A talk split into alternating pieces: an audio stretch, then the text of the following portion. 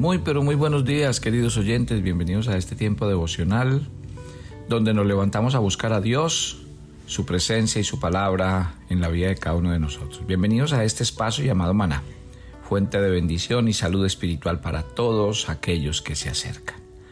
Hablamos de la iglesia normal y esa iglesia está contemplada en Primera de Corintios. Nosotros llegamos al capítulo 2 y vamos a leer desde el verso 6. Sin embargo, hablamos sabiduría entre los que han alcanzado madurez y sabiduría no de este siglo, ni de los príncipes de este siglo que perecen. Hablamos sabiduría de Dios en misterio, la sabiduría oculta, la cual Dios predestinó antes de los siglos para nuestra gloria, la que ninguno de los príncipes de este siglo conoció, porque si la hubieran conocido nunca habrían crucificado al Señor de gloria. Antes bien, como está escrito, cosas que ojo no vio, ni oído yo, ni han subido a corazón de hombre, son las que Dios ha preparado para los que le aman. Pero Dios nos las reveló a nosotros por el Espíritu, porque el Espíritu todo lo escudriña, aún lo profundo de Dios. Porque ¿quién de los hombres sabe las cosas del hombre, sino el Espíritu del hombre que está en él? Así tampoco nadie conoció las cosas de Dios, sino el Espíritu de Dios. Y nosotros no hemos recibido el Espíritu del mundo, sino el Espíritu que proviene de Dios, para que sigamos lo que de Dios nos ha concedido. Lo cual también hablamos, no con palabras enseñadas por sabiduría humana, sino con la enseñanza del Espíritu, acomodando lo espiritual a lo espiritual.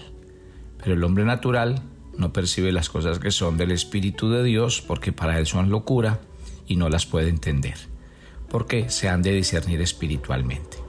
En cambio el espiritual juzga todas las cosas, pero él no es juzgado de nadie, porque ¿quién conoció la mente del Señor? ¿Quién la instruirá? Mas nosotros tenemos la mente de Cristo. Pablo insiste en un tema, la sabiduría de los hombres y la sabiduría de Dios.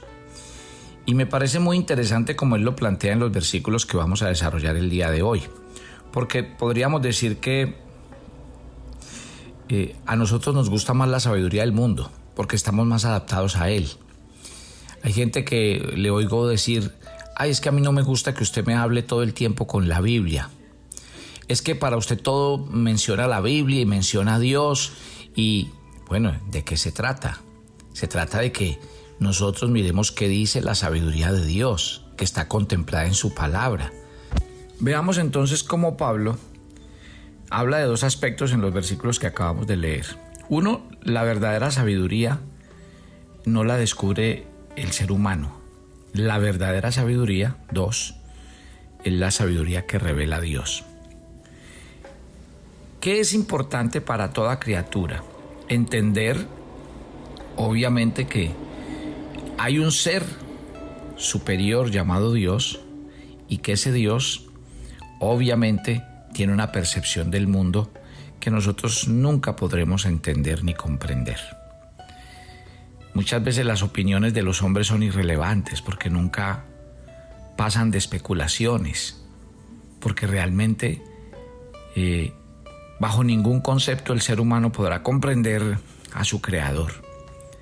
La sabiduría de Dios tiene que ver con Él, con su mensaje para el hombre. Es una sabiduría que según la Biblia no es de este siglo, ni de los príncipes de este siglo. Cuando Pablo habla de que no es de este siglo, está hablando de nunca a través del tiempo el hombre ha podido comprender la sabiduría de Dios. Y Pablo no estaba hablando solamente de un periodo particular de la historia, de todos los periodos de la historia.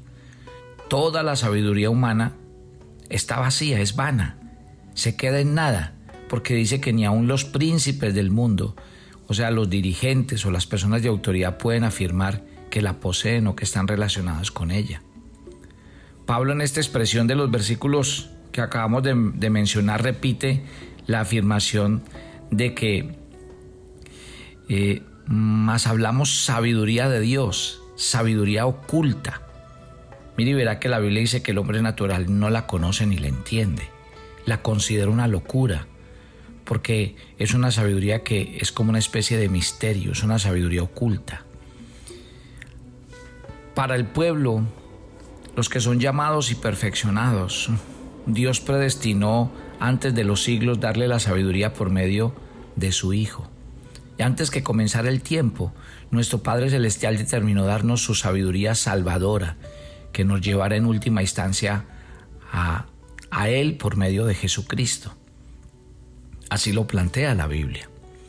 Mire que cuando hablamos de, de que ningún príncipe de este siglo conoció la sabiduría de Dios, porque si la hubieran conocido, nunca habrían crucificado al Señor.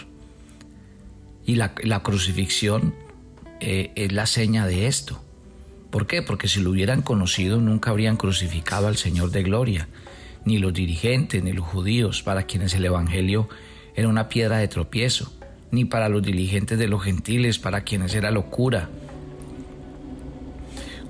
La Biblia dice en estos versículos, en el 9 y el 10, cosas que ojo no vio, ni oído yo, ni han subido a corazón de hombre son las cosas que Dios tiene preparadas para que los que lo aman.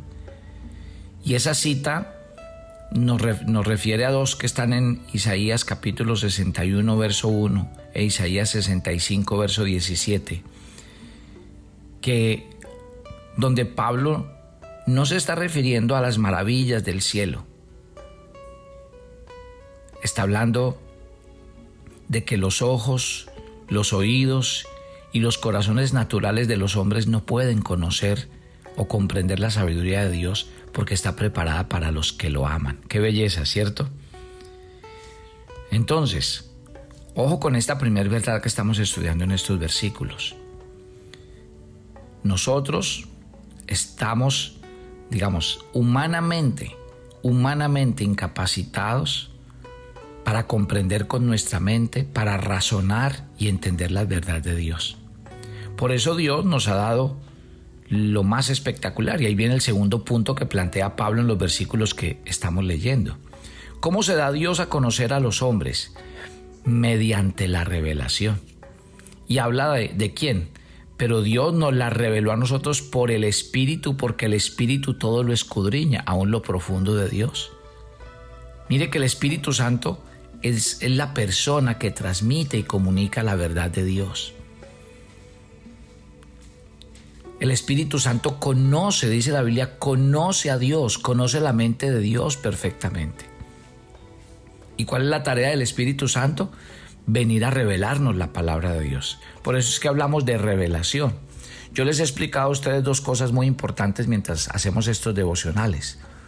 Que uno en la Biblia puede encontrar dos cosas. Uno, información. Dos, revelación. ¿Y eso qué quiere decir? Hay gente que lee mucho la Biblia, pero no la, no la, no, no ha sido revelada a sus corazones. ¿Cuántas cosas hay que usted sabe de Dios y sabe de la Biblia, pero no las obedece y no las pone por obra? Todo aquel aspecto de, de Dios y de la Biblia que usted lo sabe y no lo hace, no lo obedece, no se sujeta a Dios y a su palabra, es información para usted. ¿Cuándo podemos decir que algo es revelación en el corazón? Cuando lo llevamos y lo ponemos por obra cueste lo que cueste, porque hemos entendido que es la palabra de Dios. Entonces, ojo con lo que nos está diciendo Pablo en estos versículos que estamos leyendo del capítulo 2 de Primera de Corintios. Cuando dice, por medio de la sabiduría humana es imposible comprender a Dios y comprender la palabra de Dios. Pero tenemos una segunda verdad y es, por eso el Espíritu Santo fue dejado para que Él trajera revelación a nuestros corazones. Pablo aquí compara el conocimiento que el Espíritu tiene de la mente de Dios con el conocimiento que el hombre tiene de su propia mente. Dice, ninguna persona puede conocer a otra persona tan bien como se conoce a sí misma. Entonces él coloca esa comparación. Asimismo, solo el propio Espíritu de Dios puede conocer a Dios íntimamente, puede hablar de Él, aquel que conoce lo profundo de Dios y las cosas de Dios, entonces viene a traer revelación a nuestro corazón de esto. Mire lo que dice los versos 12 y 13. Estamos leyendo Primera de Corintios 12.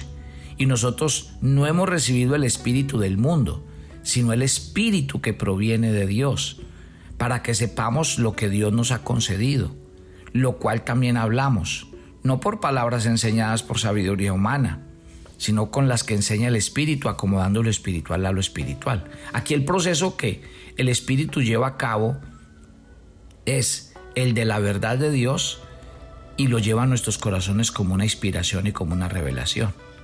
Mire que el hombre no puede descubrir su verdad, solo puede recibirla. Primeramente, hay algo que debe ser ofrecido. ¿Sí? Podemos recibir la verdad de Dios, pero es algo que Él nos ha concedido. El espíritu que proviene de Dios, no el espíritu de este mundo, ni la sabiduría humana, nos ha traído la palabra de Dios, que comprende lo que Dios nos ha concedido. O sea que la Biblia es el vehículo del Espíritu Santo para traernos la revelación de Dios. ¡Qué belleza! Volvemos a la profundidad de las escrituras. Dicen estos versículos 12 y 13 que nosotros y Él, a través de esto no se refiere a que los cristianos en general, sino Pablo mismo dice, la palabra de Dios es para todos los creyentes, pero fue revelada, mire, dice, fue revelada a los apóstoles y a los otros escritores sobre los que el Señor puso su mano para que escribieran. Solo de esos hombres se puede decir con propiedad que fueron inspirados. ¿Sí? ¿Por qué? Porque Dios les llevó a que escribieran lo que en la mente de Dios estaba para cada uno de nosotros. Entonces el consolador, el Espíritu Santo, dice Juan 14, 26, Él nos enseñará todas las cosas y Él nos recordará todo lo que Jesús nos dejó dicho. ¿Y es para qué? Para el beneficio de todos los creyentes. Le fue dado solo a los apóstoles, a los que escribieron la Biblia. Pero Pablo y los otros escritores no, digamos, no nos dejaron constancia de sus propias ideas e interpretaciones, no. Ellos nos entregaron lo que Dios les dio a ellos. ¿Y qué hemos hecho nosotros? Hemos recibido. ¿Para qué? Para que sepamos, dice estos versículos que estamos leyendo. O sea, que el Espíritu usó las palabras que los escritores, los escritores humanos conocían y empleaban, pero Él las seleccionó, las arregló en el orden preciso que Él quería, y ahí está la Biblia. No es solo la palabra de Dios, sino las palabras de Dios. No es sencillamente la palabra detrás de las palabras, no. El, lo que es de Dios, lo que es de Dios. Toda la escritura, dice segunda de Timoteo 3:16, es inspirada por Dios. Escritura significa escritos y se refiere expresamente a lo que escribieron los hombres escogidos por Dios mediante la revelación y la inspiración. Cuando Jesús respondió a la primera tentación de Satanás en el desierto, le dijo, no solo de pan vivirá el hombre, sino de toda palabra que sale de la boca de Dios. Fue, Dios quien dio su palabra en sus, propias, en sus propias palabras. O sea, toda la palabra que sale de la boca de Dios. Toda esa palabra es revelada, es inspirada, es autorizada. Por lo cual nosotros estamos fundamentados en esa gran verdad de la palabra del Señor. Ahora hay un paso más si nosotros queremos que el Espíritu Santo traiga esa verdad y traiga iluminación a nuestros corazones. Ojo con esto, es posible leer la Biblia, incluso en muchas versiones, pero no obstante no entenderla.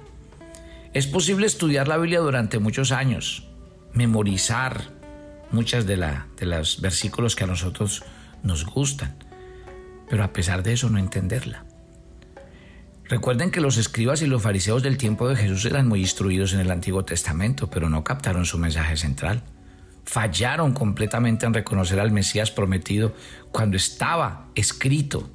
Ellos no creyeron en Jesús porque no creían verdaderamente en Moisés, quien fue el que dejó escrito no percibieron las cosas que son del Espíritu de Dios porque piensan que esas cosas son locura. Debido a que esos hombres no son de Dios, no pudieron, no pudieron entenderlas. Porque dice muy claro el versículo 14 de este primera de Corintios 2 que se han de discernir solo espiritualmente. Aquellos escribas y fariseos, como todos los que rechazan a Dios, viven solo la esfera del hombre natural y no tenían medios ni deseos de entender la naturaleza espiritual de Dios. Por eso es que ustedes también deben entender que cuando ustedes están rodeados de personas naturales, ¿A quiénes llama Primera de Corintios 2.14 naturales? A los que no tienen al Espíritu Santo, a los que no tienen a Jesús. Entonces, obviamente, uno por qué debe orar? Porque Dios se revele a sus corazones para que ellos puedan entender lo que está escrito. Si no, ellos, la palabra que usted les hable, les enseñe, los testimonios que usted les dé, siempre van a ser una locura y siempre se van a oponer. Entonces, esto no debe ser extraño para nosotros, porque estos versículos que estamos leyendo el día de hoy perfectamente nos lo revela. Entonces, ojo, el hombre natural no puede conocer o entender las cosas que son del Espíritu de Dios, porque estas solo se pueden discernir espiritualmente. Solo espiritualmente. Sí. Solo lo espiritual podríamos decir que está en oposición a lo natural. ¿Y por qué? Porque se refiere a la capacidad interna del redimido para recibir la verdad de Dios. La palabra de Dios entonces por una persona que tiene a Dios es valorada, es discernida, es entendida. En cambio el hombre natural está espiritualmente muerto. El salmista entendió la necesidad de que Dios iluminara su palabra y por eso decía, abre mis ojos y miraré las maravillas de tu ley en el Salmo 119, verso 18. Él sabía que no necesitaba la ayuda de Dios para leer su palabra, pero sí la luz de Dios para entenderla. Para, para entenderla. Vamos a orar. Padre, gracias por esta mañana. Benditas las verdades de tu palabra. Benditas. Gracias por revelarnos a tu Hijo. Gracias por revelarnos quién eres tú. El hombre natural nunca percibirá las cosas que son de Dios y del Espíritu de Dios porque son locura para él. No las puede entender porque solo se disciernen espiritualmente. Y tú nos has dado a nosotros el precioso regalo por medio del Espíritu Santo de conocer a Dios y conocer su palabra. Yo te lo agradezco y te pido que cada día nuestros corazones estén en esa disposición de crecer, de madurar y de avanzar en este camino de la fe. Te entregamos este día, te entregamos esta semana y te pedimos que vayas delante de nosotros cuidándonos, guardándonos y sustentándonos. Síguenos hablando en el nombre de Jesús. Amén. Y amén. Yo les hago el desafío, mi querida familia, de que ustedes mismos, como estamos leyendo la carta, hagan ustedes la lectura también, lean. De tal forma que cuando lleguemos a los pasajes ustedes ya hayan pasado por allí y de pronto sea más claro lo que les explicamos. Los espero mañana. Bendiciones para todos.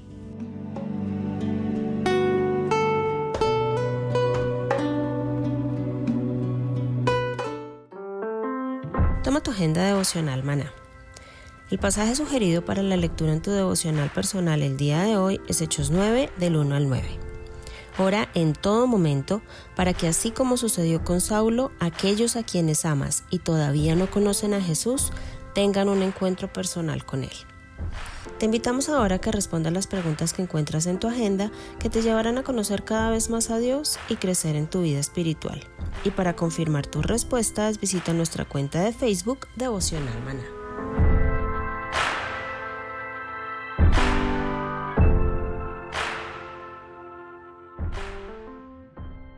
¿Quieres enterarte de nuestros temas, reuniones y devocionales? Suscríbete a nuestro canal de YouTube Devocional Maná y da clic en la campanita de cualquiera de nuestros videos para activar el recordatorio. Todos los lunes a las 7 pm compartimos un tiempo con los varones que quieren conocer y acercarse más a Dios. Conéctate con nosotros por nuestro canal de YouTube Devocional Maná. ¿Quisieras hablar con Dios en vivo?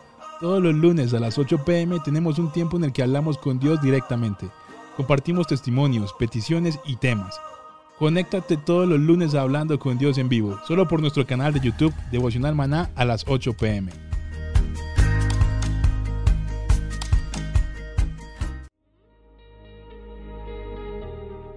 El maná era diario.